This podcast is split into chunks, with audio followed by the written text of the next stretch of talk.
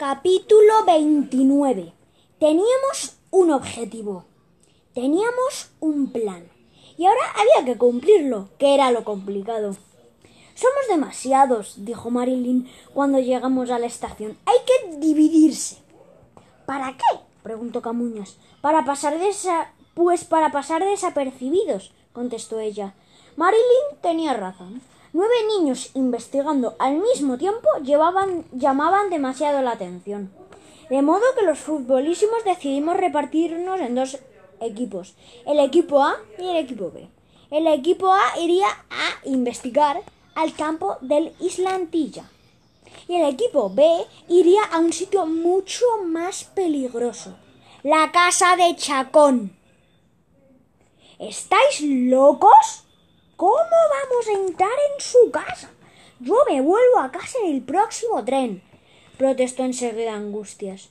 Las pruebas tienen que estar en su casa o en su despacho del campo, así que tenemos que ir a los dos sitios, dije yo rápidamente.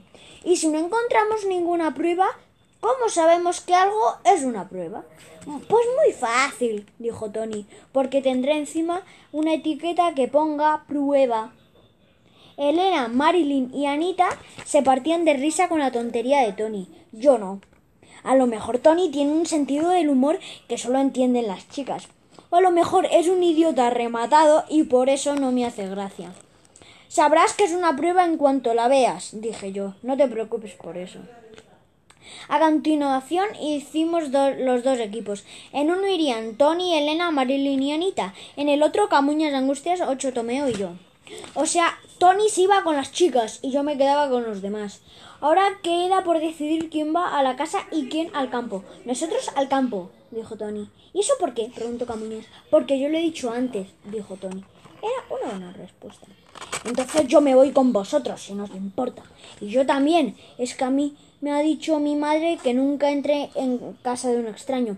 Chacón no es un extraño, dijo Tomeo. Ya le conocemos desde hace mucho tiempo de la liga. Me da igual, yo voy con el equipo de Tony, insistió Ocho. Esto no es serio.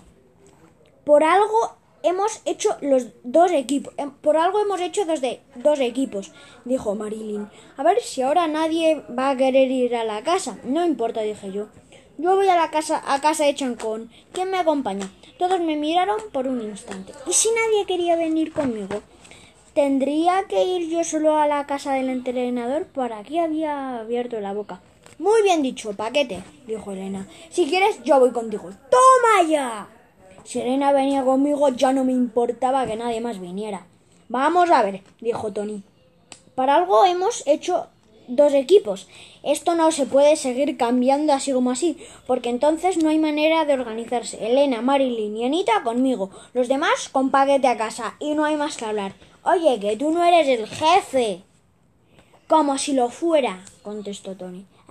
¿Tienes algún problema? Por un momento las orejas de Camuñas empezaron a moverse. Parecía que iba a echarse a volar. Pero no. En lugar de eso, se quedó callado y no dijo nada.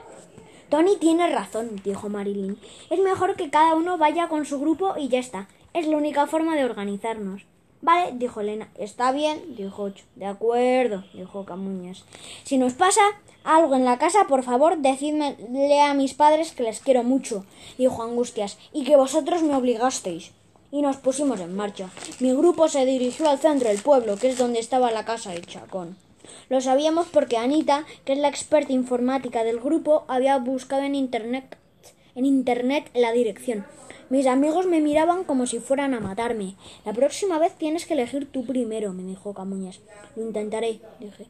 ¿Nos vamos a colar en casa del entrenador? preguntó Tomeo mientras íbamos caminando. La verdad es que no tenía ni idea de lo que íbamos a hacer. Pero pensé que era mejor no decir nada. Lo que no podía imaginarme era lo que íbamos a encontrarnos aquel día en Robledo. Algo totalmente inesperado.